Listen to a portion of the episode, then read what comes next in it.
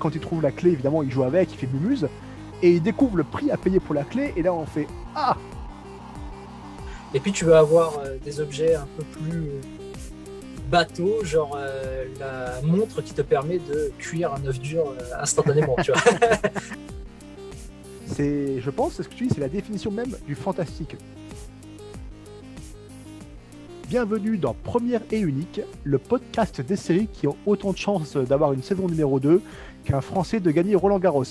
Je suis Ben. Et moi je suis Manu. Première et Unique est un podcast que nous faisons tous les deux pour vous parler des toutes les séries qui n'ont eu qu'une seule saison, pour des raisons diverses et variées, souvent parce qu'elles étaient bidons et qu'elles n'avaient pas de public, ou parfois, mais c'est rare, parce qu'elles étaient prévues comme ça, en une saison, et c'est souvent des bonnes surprises, souvent même d'ailleurs. Et ce sont très souvent en plus des euh, dans le lot, il y a beaucoup de séries qui sont malheureusement passées inaperçues parce que bah, une seule saison. Et euh, bah, le but, ça va être un petit peu de les réhabiliter aussi, de vous les faire découvrir, ou alors de vous mettre en garde et de vous dire ne regardez jamais cette série. On a perdu du temps, n'en perdez pas. Tu, vois, je- tu, tu sais à quelle série je fais référence. hein. On appellera ça le syndrome John Doe. Exactement. Que- très, euh, enfin, très clairement, euh, le but du podcast, c'est pas de donner un avis professionnel sur les séries. On n'est pas des Mm. professionnels, on est des gens euh, normaux, euh, non pas comme le président normal, mais on est des gens normaux nous, sur les séries télé et qui aiment bien en regarder comme tout le monde. Vu qu'on vit un peu dans l'ère des séries télé en ce moment avec Amazon Prime, Disney+, Netflix, pour ne citer vraiment, vraiment que, Canal+, aussi pour les, pour les Français. Et donc, nous, on explore en fait ce monde des séries qui ont, comme on dit, qui n'ont eu qu'une saison. On les regarde et on en cause comme on en causerait à, nos potes autour d'une table euh, où on recommanderait une série. Ou entre plusieurs personnes qui ont vu ça. C'est vraiment un avis euh, coup de cœur ou pas coup de cœur. C'est aimer, pas aimer. C'est ça. On dira si ça vaut le coup de la regarder ou non. Euh, niveau spoil, on avait une politique également, c'est ce qu'on disait par rapport au spoil. Si c'est une série qui vraiment est, on va dire, enfin, qui vaut pas le coup d'être regardée, ne regardez pas cette série. On s'est dit que là, niveau spoil, on s'en battait un petit peu les couilles et on serait open bar. Je pense euh, bah, John Doe, par exemple, le fameux. Mais même en spoilant John Doe, je suis pas convaincu que les gens comprennent. On n'a Ouais, pas vraiment compris. Donc, a- euh, ni- ni- niveau spoil, ça va être au cas par cas. Il y a des séries, on va avoir aucun remords à les spoiler euh, parce que de toute façon, euh, vous gagnerez à ne pas les regarder. Et il y en a d'autres, comme celle dont on va parler aujourd'hui.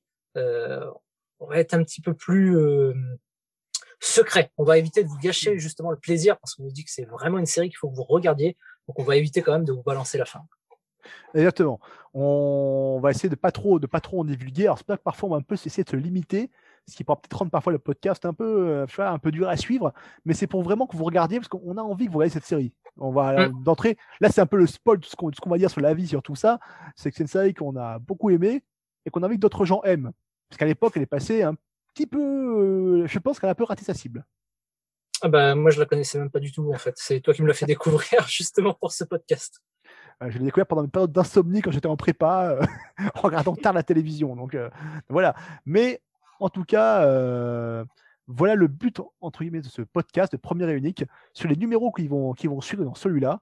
On va donc explorer ce monde un peu particulier, vous verrez, qui est fait de petites pépites, de gros plantages industriels. Euh, de grosses bouses parfois, ce sera comme ça, comme ça, et on va regarder tout ça pour vous. Et ce soir, pour ce numéro, on parle de The Lost Room.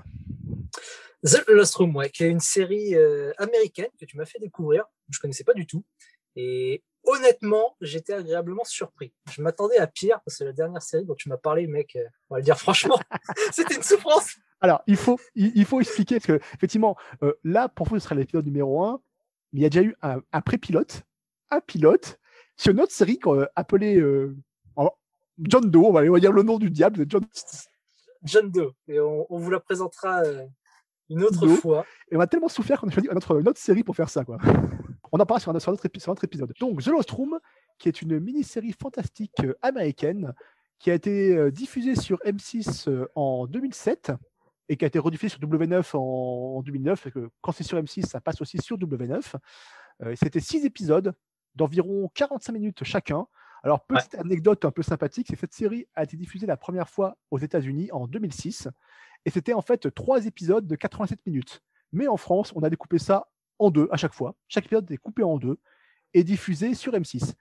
Et ce qui est encore plus con, c'est qu'en fait, euh, on a diffusé un épisode de 45 minutes, donc chaque épisode coupé en deux, mais on a diffusé deux épisodes par soir. d'affilée. Donc c'est comme si on avait un film d'une heure et demie, comme à l'origine en fait.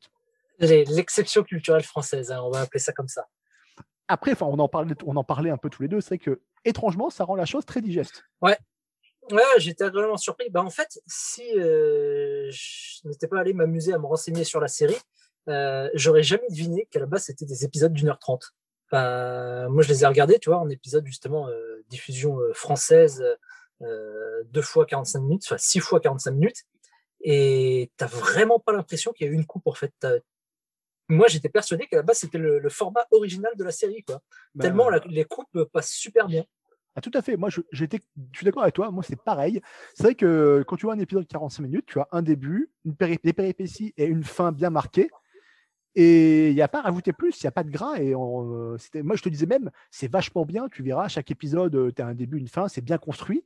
Et quand tu te rends compte que c'est en fait juste une moitié, une moitié de film qui a été fait, bah, en fin de compte, ça ajoute du rythme au final. Je pense que ça ajoute du franchement. C'est ce que tu me disais tout, ce que tu me disais tout à l'heure, c'est qu'aujourd'hui, avec l'habitude qu'on a sur les séries, de, notamment de Netflix, de voir 40 minutes, 40 minutes d'épisode, ça rend la chose beaucoup plus digeste. Alors que si tu vois une heure sur euh, oh, ça va durer une heure et demie, tu dis oh là là, l'horreur. T'imagines une heure et demie de John Doe, mec, une heure et demie de John Doe, mais euh, je peux pas, enfin, c'est humainement. Non, mais, mais je, je, je l'aurais jamais fait, mec, je l'aurais jamais fait. les, je me suis fait des marathons à trois épisodes de John Doe, c'est plus qu'une heure et demie, mais ça me rendait fou. J'avais envie de me tuer, de, donner des coups de boule contre le mur, quoi. Donc moi, je l'ai regardé en accéléré. je regardais les épisodes en accéléré. Alors que là, tu vois, The Lost Room, j'ai vu la série en entier en une journée. J'ai binge-watché la série tranquillement, j'ai pris une journée pépou, j'ai regardé ça tranquille, et ça m'a rien fait, c'était bien. J'étais content, j'ai bien kiffé pareil, c'est ce que j'ai fait aussi. Moi, tu vois, j'ai bouffé ça sur une soirée, enfin sur une journée, et euh, ça se regarde tout seul. Franchement, c'est euh, vraiment top. Hein, ça, une excellente série. Tu vois. Donc, pour résumer l'histoire en, très simple, alors pour commencer, on ne spoilera pas cette série. On parlera un, peu de la, un peu de la fin parce que c'est important d'en parler. Même si la série est vieille, euh, elle commence à avoir quand même une bonne quinzaine d'années quand même aujourd'hui, 14 ans en France. on, voilà, on n'a pas trop envie de la spoiler, de la spoiler, c'est là, on va, en parler comme globalement. L'histoire est assez facile, et même, on va dire presque bateau, presque. Au final, c'est une sorte presque bateau. On a Joe Miller, un inspecteur de police euh, divorcé, parce qu'aux États-Unis, tous les inspecteurs de police sont divorcés à cause de leur travail. C'est un grand classique euh, de la police américaine. Il élève sa jeune fille, euh, bah, en fait, seule, parce que la mère, voilà, la mère est pas très présente a priori. Il élève seul sa jeune fille. Il lutte pour sa garde. D'ailleurs, on comprend qu'il lutte pour la garde de sa jeune fille. Et un jour, il est confronté à une enquête où il va découvrir un meurtre très particulier, un meurtre un peu bizarre. Il va découvrir sur ce meurtre, suite à ce meurtre, une clé qui ouvre euh, toutes les portes, qui existent toutes les portes tant qu'il y a une serrure, qui donne accès à une chambre d'hôtel euh, dans, un, dans motel étrange, derrière, cette, derrière la porte qui, est toujours ouverte. Et de cette chambre d'hôtel, on peut sortir où on veut dans le monde. Où on veut, tant qu'on, en gros, tant, qu'il y a une porte, tant qu'on sait, euh, tant qu'on sait où on va, on peut même se dire, on peut même se diriger. Et suite à une succession d'événements, il va se trouver un peu au, centre d'une sorte de, plusieurs cabales, de guerre d'influence de plusieurs cabales qui vont essayer d'acquérir la clé, de lui voler, de lui prendre, de négocier avec lui. Et il va essayer de s'en sortir. Je pense que je dévoile pas trop, trop, euh, pas trop, pas trop l'histoire là. C'est ça. C'est euh, alors petite euh, particularité effectivement, c'est que dans le monde de l'Ostrom, il y a des tas d'objets magiques. Ça, on le découvre très rapidement dans le premier épisode. Il y a des tas d'objets magiques. Chaque objet a une particularité. ça peut être une particularité, enfin un pouvoir très utile comme la fameuse clé qui te permet de te téléporter partout dans le monde euh, avec n'importe quelle porte. Et puis tu vas avoir euh, des objets un peu plus bateaux, genre euh, la montre qui te permet de cuire un œuf dur instantanément. tu vois, sais pas à quoi ça sert. Donc dans ce monde, voilà, tu as, plein d'objets magiques et bah forcément, tu as des gens qui convoitent ces objets magiques. Alors, tu as plusieurs factions qui se font une espèce de petite guerre, comme tu le disais, pour récupérer tous les objets. Après, le pourquoi du comment, je vous laisse, euh, on vous laissera euh, découvrir ça. Effectivement. Et ce qui est bien fait, et ça, euh, je trouve ça pas mal, c'est que en gros, on pourrait se dire, attends, le gars est inspecteur de police, il a fait plein d'enquêtes, et d'un coup, d'un coup, d'un coup, comme ça d'un seul, il se met à avoir plein d'objets partout, et plein de gens lui en veulent, alors que les objets existent depuis, depuis au moins depuis plusieurs dizaines d'années. Ça fait au moins 50 ans, je, dans le souvenir, je crois, que les objets, les objets existent à peu près. Et donc, on pourrait se dire, mais c'est en fait, c'est complètement con. Euh, c'est vraiment fait pour l'histoire. Et non, il t'explique la chose. C'est-à-dire que les objets s'attirent entre eux. C'est-à-dire que toute personne qui porte un objet est de façon, un peu par le destin, guidée vers une autre personne qui, transporte un objet aussi. Et comme la clé est l'objet presque central, on va dire, de The Lost Room, qui donne accès à la chambre, eh bien, en fait, Joe Miller attire euh, tous les gens qui ont des objets. Et tout le monde veut la clé. Et tout le monde est plus ou moins attiré par lui. Et c'est comme ça qu'en fait, tout se déclenche au final. C'est-à-dire que on pourrait croire que c'est du hasard, ce n'est pas du hasard. Et assez rapidement, c'est expliqué par un des personnages qui nous explique, euh, qui nous explique ça. Il nous dit non, non, non, notre rencontre n'est pas du hasard. Euh, c'est à cause de l'objet qu'on se rencontre. Maintenant, voilà. Et ça, c'est plutôt bien fait, tu vois. J'aime bien quand on explique les choses le hasard, c'est bien, ça va deux secondes, mais là, en fin de compte, on te dit pourquoi on se rencontre, comment on se rencontre. C'est ça, c'est qu'il y a, il y a peu de trous dans le scénario de la série. Il y a peu de moments où tu te dis, euh, ouais, là, c'est complètement pété, tu vois. Là, là, ça fonctionne pas.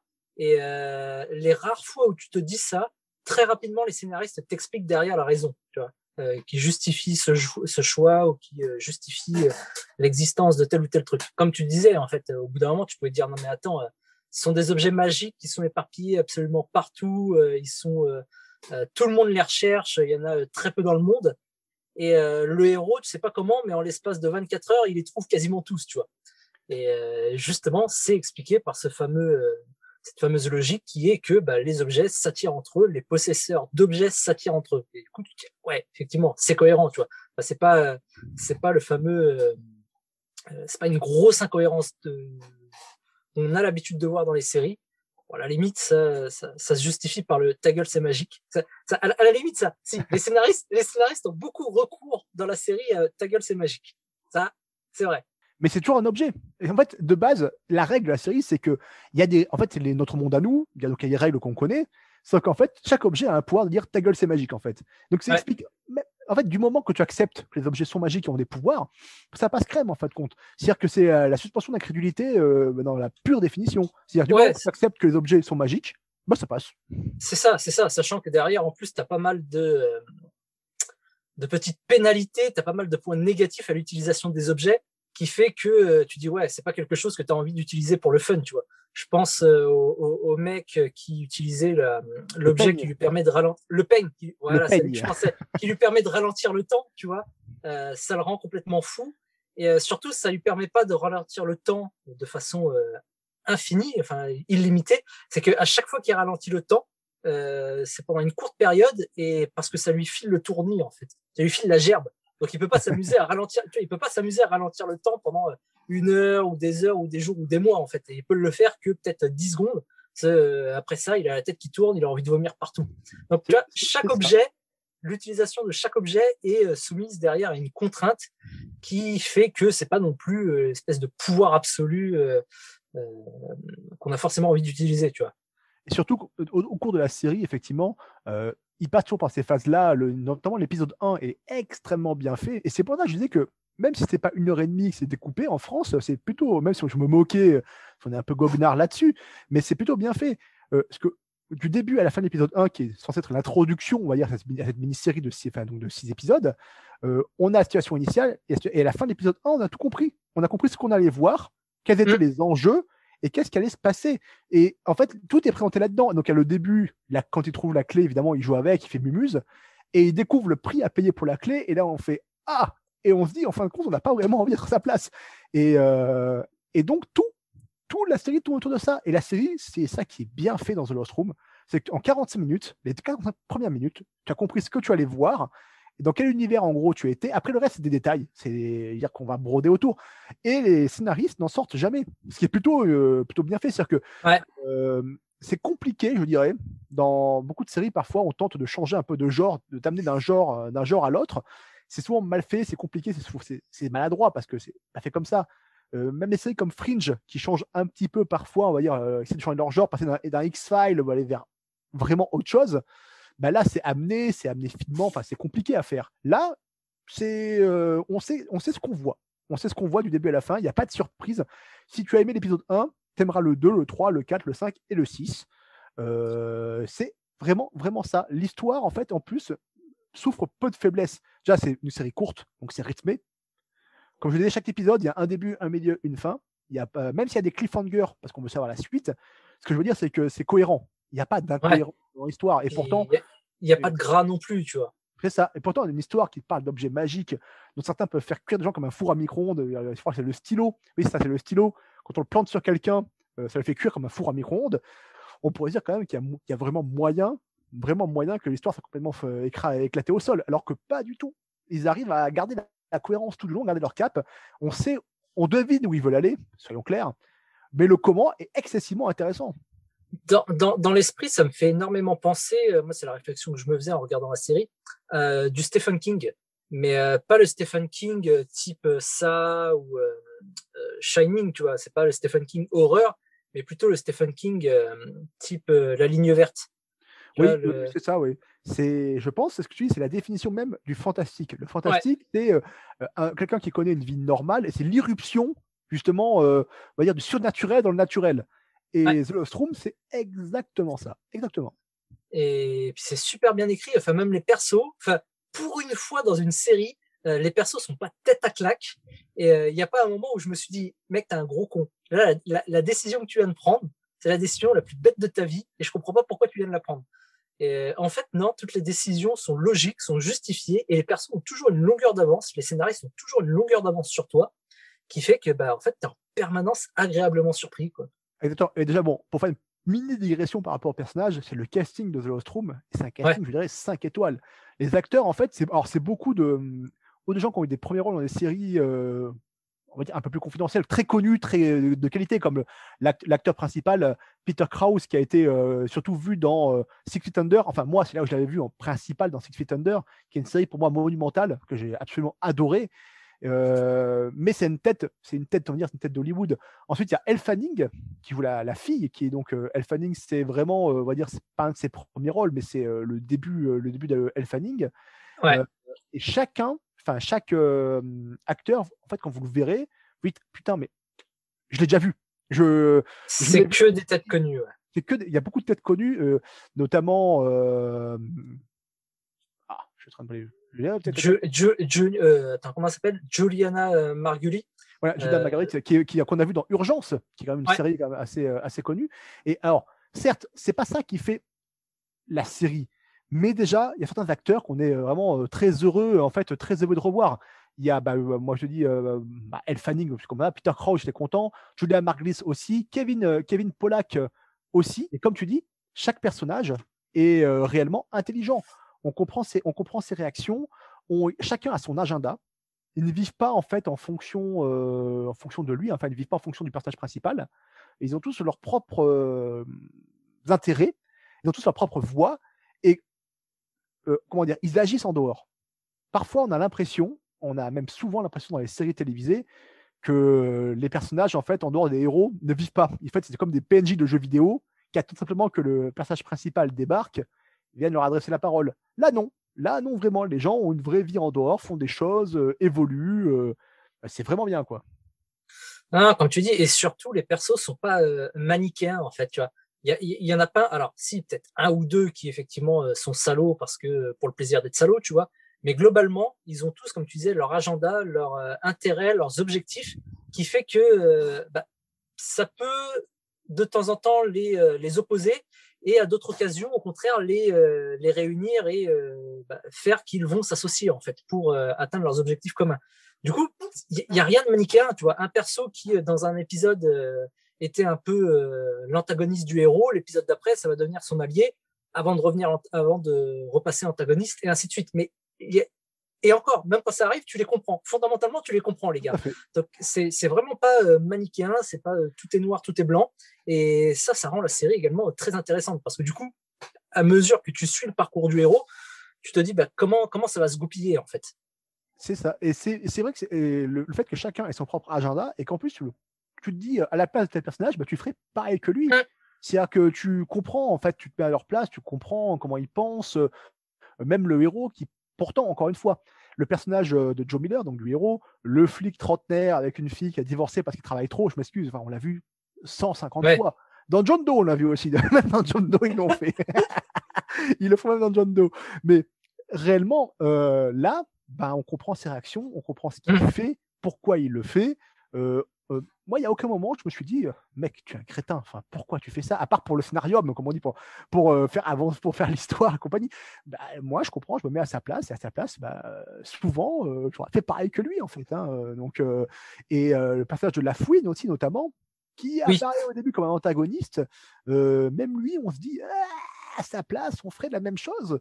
Donc, même Juliana, effectivement, qui est l'intérêt, l'intérêt, on comprend vite, ce sera l'intérêt amoureux mmh. de, Joe Miller dans, cette histoire. Je ne spoil rien, ça se voit très très vite. C'est épisode 1. Même elle, bah, c'est un passage plus complexe que ça. Elle n'est pas limitée à intérêt amoureux du héros. Elle, est, elle a tout son agenda à elle, elle a toutes ses idées à elle, ses objectifs à elle, qu'elle, qu'elle essaie de réaliser c'est pas un personnage juste à fonction, tu vois. C'est pas, on dit, c'est pas la, c'est pas la zouze de service, quoi. C'est non, c'est quelqu'un qui a des, qui a des ambitions, qui a des intérêts et qui a un vrai but dans la série. Moi, j'aime bien aussi également, c'est la façon dont il développe le lore de la série, enfin l'univers de la série, toujours par petites touches et euh, à chaque fois quand c'est utile euh, à la compréhension de l'histoire, tu vois, à chaque fois qu'il te balance un élément, c'est parce que là tu vas en avoir besoin pour comprendre l'histoire et savoir comment ça va avancer euh, pour la suite. Et c'est jamais, on te balance pas une tonne d'informations dans la gueule, tu vois, on te dégueule pas une tonne d'informations, on te balance juste ce qu'il faut. Et chaque fois, toujours par petites touches, franchement, c'est super agréable et tu as l'impression que l'univers il est immense, qu'il est super riche et que tu en vois seulement un petit bout. Donc ça rend vraiment l'univers, enfin ça, c'est un petit plus, tu vois, ça rend la série attachante. Tu as envie d'en savoir plus, tu as envie d'en voir plus. C'est ça. Et concrètement, pourtant, encore une fois, même l'univers. L'univers, c'est quoi? C'est qu'il y a eu un événement euh, étrange dans une chambre de motel, la chambre numéro 10 du Sunshine Motel, euh, sur la route 66, euh, donc un truc très lieu, haut lieu des États-Unis. la chambre, aujourd'hui, a priori, a disparu, mais cette chambre a produit des objets magiques, chacun des propriétés. L'univers, entre guillemets, il s'arrête là. Enfin, cest qu'il n'y a, rien de plus que ça. Et, ce qui est bien, c'est que même dans l'explication que les gens donnent, parce que chaque grand groupe a des explications par rapport à ça, euh, c'est pas tranché, si je peux dire. Même, ça qui est bien, c'est que chacun fait son explication, même toi aussi fais ton explication. Mais la série ne nous voit pas, ne nous voit pas sous une sorte de, philosophie ou de, de pseudo-scientifisme à deux balles. On est vraiment, voilà, on nous présente par petites touches comment fonctionne l'univers. En fait, on est comme Joe Miller. C'est que c'est bien fait on est exactement comme Joe, c'est-à-dire qu'on est, euh, on découvre peu à peu l'univers comme lui le découvre, et on essaie de comprendre ce qui se passe, comme lui comprendre qu'en fait, on s'identifie vachement à ce personnage parce qu'on est comme lui. C'est-à-dire qu'on découvre tout, euh, on sait rien, et petit à petit, on grappille des petits bouts par-ci par-là qui nous permettent de comprendre. Et euh, on se dit, chouette, un peu, on s'identifie vachement au personnage principal. Et le fait que, bon, il y a des bons acteurs, je reviens un peu là-dessus, qui, soient, qui soient autour, des personnages sympathiques, de suite, ça inspire la sympathie. Et c'est important. C'est important quand on voit un perso, on fait Ah, toi, je t'aime bien, t'es cool. Bon, dans l'univers, dans d'autres univers, je t'ai vu, par exemple, bah, son, pote, euh, son pote flic, son, son, son sidekick flic, euh, joué par Chris Bauer, qui joue aussi dans, dans, dans, Blood, qui est le flic de True Blood, qui a une bonne tête de flic, la tête bien ronde. Euh. Bon, j'ai une bonne sympathie capillaire pour ce mec-là aussi. Bon, toi, toi aussi, évidemment. Forcément. Il faut dire que pour nous, l'objet du peigne ne nous servirait absolument à rien. Donc on, on, aime, on, aime, bien ce type, mais euh, réellement, on le voit, on est content. Euh, la, personne qui tient le, aussi le ticket, le ticket de, le ticket de bus, c'est pareil. C'est un personnage que j'ai beaucoup aimé dans The Lost Room, mais c'est un mec que j'aime bien, j'aime bien voir. Parce que quand on voit, on fait Ah, c'est cool, t'es un mec super sympa et euh, comment dire, on, sait qu'avec toi, on va bien se marrer. C'est le genre de petit détail, effectivement, qui rend la série éminemment sympathique. Tu vois, là. C'est ça, Peter Jacobson. L'acteur, c'est Peter Jacobson qui joue, euh, qui joue dedans et qui joue aussi dans Doctor House, pour ceux qui l'ont vu, ou dans Fear the Walking Dead, et qui est toujours un, un gars. Euh, bah, J'aime bien sa bouille, moi. C'est une bouille rigolote. Là, il joue un rôle d'ailleurs parfait, parfait pour lui. Mmh, mmh, mmh. Et euh, quand on le voit, on est content. Comme elle fait, c'est une bonne actrice. Moi, même, même, et honnêtement, faire bien jouer des gamins, c'est compliqué. Oui. c'est compliqué. Et là, elle est pas casse-couille. Donc c'est vachement bien. Non, franchement. Oh quelle horreur franchement, euh, la série, elle est, ouais, elle est bien écrite. L'univers, il est bien, est bien développé. Tu vois, petite touche à chaque fois, juste ce qu'il faut. J'aime bien le concept, en fait, euh, que euh, le héros, comme tu disais, on découvre l'univers à travers ses yeux et on débarque dans une espèce de guerre, entre guillemets, qui a lieu depuis plusieurs années, tu vois, 50, 60 ans. Et forcément, en 60 ans, il y a des factions qui se sont créées, il y a des règles, il y a des non-dits. Et nous, on débarque là-dedans. Et bah, du coup, tu as tout un lore, tu as toute une historique qui est déjà en place et on découvre tout cet historique en même temps que le héros. C'est vraiment intéressant et tu as l'impression, ouais, comme tu disais, que le monde a évolué euh, sans, autour de lui, en fait. Il n'a pas besoin d'être au centre de l'intrigue, il n'a pas besoin d'être. Euh, on n'a pas besoin d'être euh, d'être collé à lui, tu vois, pour que savoir que le monde évolue. Et ça, c'est vraiment intéressant. Et en fait, ce qui est bien, c'est qu'on pourrait se dire, c'est un peu, pour reprendre ce qu'ils en parlaient dans Big Bang Theory, ou une théorie qui tourne beaucoup dans les milieux geeks, c'est un peu. Il n'y a pas le syndrome d'Indiana Jones à l'arche perdue, où on peut se dire, sans mmh. Indiana Jones, en fait, l'histoire a l'air comme lieu, enfin, tout serait passé pareil. Parce qu'en fait, l'histoire là est déclenchée parce que lui, en fait, bah, voilà, il, cherche à rassembler des objets pour le but, donc on ne cherche pas trop à spoiler, il veut rassembler les objets, il cherche des réponses, et c'est le fait que c'est un peu cette, cette, cette, cette, grain de sable dans la grande machine des objets qui, en fait, va tout lancer. Donc même là, c'est c'est pas expliqué, mais on, mmh. on se dit que sans lui, l'histoire n'aurait pas lieu. C'est le fait que lui rentre un peu comme un chien dans un jeu de quilles, l'expression française mon grand-père, tu vois, comme un chien dans un jeu de quilles. C'est lui qui fait ça, qui en fait va donner un peu tout ce, enfin toute cette histoire quoi. C'est ça. Et c'est pas Indiana Jones. Sans lui, l'histoire n'a pas lieu. C'est vraiment le, le héros est important. Mmh, c'est exactement ça. Et puis euh, le fait pour le coup, tu vois que ce soit un flic, bah, ça justifie euh, la facilité, la facilité entre guillemets avec laquelle le héros justement a de retrouver les différents objets, tu vois. Euh, bah, parce que pour le coup, il joue le rôle de, de flic, il joue le rôle d'enquêteur, et tu pour une fois, c'est pas un, détective euh, con, tu vois. Euh, il trouve pas les indices de façon euh, complètement pétée. À chaque fois, il y a une logique derrière. À chaque fois, le raisonnement qui l'amène à trouver les objets est toujours logique. globalement, hein, les, scénaristes ont bien fait leur job. Ce soit la façon dont les héros même résolvent les énigmes dans lesquelles ils se trouvent coincés ou auxquelles ils font face, bah, ça se fait toujours de façon logique, de façon cohérente. Et euh, comme je le disais tout à l'heure, ils ont toujours, les scénaristes ont toujours deux ou trois coups d'avance sur nous. Tu te dis, ah ouais, non, là, il est, là, il est définitivement dans la merde. Et tu fais, ah non, ils y avaient pensé aussi. Et ça, c'est cool. Ça, c'est vraiment sympa. C'est vraiment très sympa. Et en fait, c'est euh, notamment quand ils rentrent dans, la, euh, dans le coffre-fort, donc tu vois, tu vois de quoi je parle. Ouais. À ce moment-là, on se dit effectivement, hmm, comment, mais comment il va faire? Et, on se dit, et moi, je me, dans ma tête, j'avais trouvé la solution, tu la trouves, en fait, tu réfléchis, mais ah, il l'a pas fait, mais il est vraiment bête et tout. Et en fait, si, si, il a pensé comme nous. C'est en fait c'est un passage qui réfléchit, qui s'en sort, et c'est il n'y a pas de comment dire de, de péripéties pour rien. Le héros est intelligent. Le, meilleur exemple que je puisse trouver, c'est tu vois les, les, les héros dans les films d'horreur, dans les euh, dans les slashers, tu vois, qui sont mais qui prennent toujours les décisions les plus bêtes possibles, qui prennent les décisions les plus connes possibles. Et ben, je vois, ouais. voilà, et ben, ce personnage, enfin, ce héros, c'est l'inverse de ces personnages. À chaque fois, il prend les décisions les plus logiques possibles. Et du coup, c'est super agréable à suivre.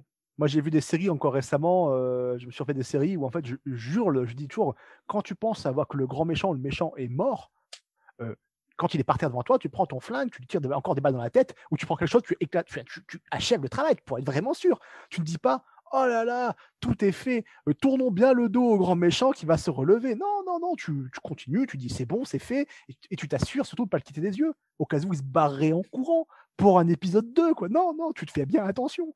Et c'est ce que, exactement ce que tu dis. Tu fais, là, le flic a des réactions, euh, Joe a des réactions logiques. Et tous les personnages sont comme ça. Il n'y a pas que lui.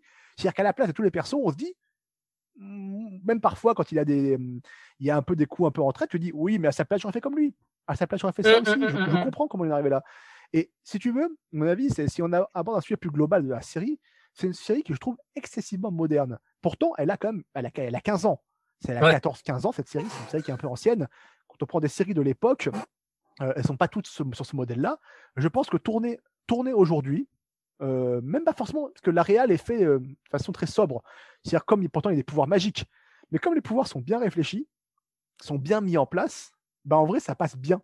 C'est-à-dire bah, qu'il n'y a, pas d'effets spéciaux de fou dedans. C'est ça, c'est ça. Les pouvoirs, en fait, c'est pas des trucs, c'est pas des trucs de dingo. C'est vraiment des trucs très basique, très sobre, qui ne demande pas une, une, une réale de fou. Tu vois, je pense, bah, la fameuse clé, tu vois, qui permet d'ouvrir toutes les portes. Bah, c'est rien, en fait. C'est juste, tu ouvres une porte et tu arrives sur une pièce ou tu arrives sur l'extérieur. C'est pas fou. Je pense au ticket de métro qui te permet de te téléporter. C'est pareil, en FX, c'est pas, c'est pas dingo. Et en fait, c'est que des FX ultra sobres et qui fait que bah, la série ne vieillit pas. euh, Enfin, t'as pas l'impression que la série soit trop vieille, tu vois. C'est qu'aujourd'hui, tu vois, les effets spéciaux qui sont faits, c'est pas. Ouais, on se dit, euh, franchement, Ouais. c'est pas top top. Mais on, on, on va pas mentir, on va pas mentir aux gens. Mais en fait, comme ils sont sobres et qu'il y en a peu, surtout, il y en a Mm. très peu, bah, ça, ça, ça continue à bien ça continue à bien passer. Après, voilà, il faut jamais oublier quand on regarde une série ou un film, à quelle époque il a été tourné. Euh, récemment, j'ai revu Robocop, le premier. J'ai fait Oui. oh là, oh là là. Et voilà. Mais The Lost Room, en fait, vous avez dit bien comme tu dis parce que les, les réalisateurs sont- devaient être li- limités en termes de pognon parce que euh, dans ce que j'ai lu, c'est que c'est une série qui était un peu une série pilote. Ils voulaient en faire un peu plus. Ils n'ont pas, ils ont pas pu le faire. Euh, donc ils ont été très sobres. Ils ne devaient pas avoir beaucoup de pognon. En plus, le casting étant, quand on a demandé le casting, on dit que le casting était un peu cher. donc forcément, ils se sont dit, les gars, on n'a plus, de sous- on a plus de sous pour les FX, on va faire comme, comme on peut. Et ça les a poussé à une sorte de sobriété Mm. qui est vraiment cool et qui rend, comme, comme- comme tu disais et comme je disais aussi, cette série euh, moderne. Euh, cette série Ouais. que tu la vois aujourd'hui, tu dis pas, oh la vache, qu'est-ce que c'est vieux. Et puis ça rend l'univers beaucoup plus crédible en fait. euh, le fait qu'ils aient, qu'ils soient allés à l'économie justement sur les FX et sur les pouvoirs des objets, bah, ça rend le tout plus crédible en fait, plus réaliste. Euh, franchement, ouais, là-dessus ils ont fait un bon boulot. Tu vois. C'est c'est ça. Et je pense que comme euh, alors peut-être que c'est l'effet du découpage, euh, du découpage. euh, on en parle euh, régulièrement, mais c'est quand même bizarre qu'on ait découpé cette série. Mais le découpage rend encore plus dynamique ça. Je Mm. que je j'ai pas fait les, alors j'ai pas fait l'expérience. Moi, j'ai binge watché la série, donc les six épisodes d'un- quasiment d'un coup. C'est quand même 4h30 de à peu près, on va dire de enfin, de, de série. Mais euh, je sais pas, j'ai pas fait l'expérience de regarder par, en trois films, tu vois. J'ai pas fait cette expérience-là. Moi, à l'époque, je l'ai. Si, à l'époque, plus ou moins, à l'époque, je l'ai vu sur M6 quand ça passait. Euh, je l'ai vu donc en, chaque fois en format 1h30, à chaque fois. Donc, je peux pas vraiment dire. Mais euh, là, en termes de réal, c'est bien fait. C'est-à-dire que les situations, euh, tout est résolu quasiment. Il y a un fil rouge. Ouais. Et tout est résolu étape après étape. C'est clair, c'est net, ça ne s'en mêle pas. Et ça, surtout, ça ne perd pas le, le spectateur. On n'est pas perdu.